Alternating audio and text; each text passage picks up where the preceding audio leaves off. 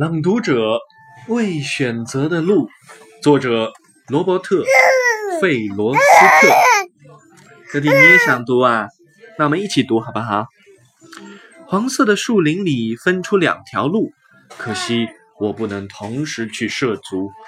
我在那路口久久伫立，我向着一条路极目望去，直到它消失在丛林深处。但我却选择了另外一条路，它荒草萋萋，十分幽寂，显得更诱人、更美丽。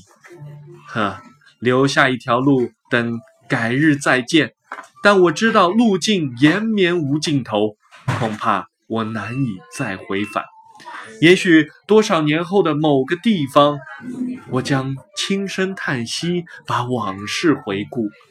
一片森林里分出两条路，而我选了人迹更少的一条，从此决定了我一生的道路。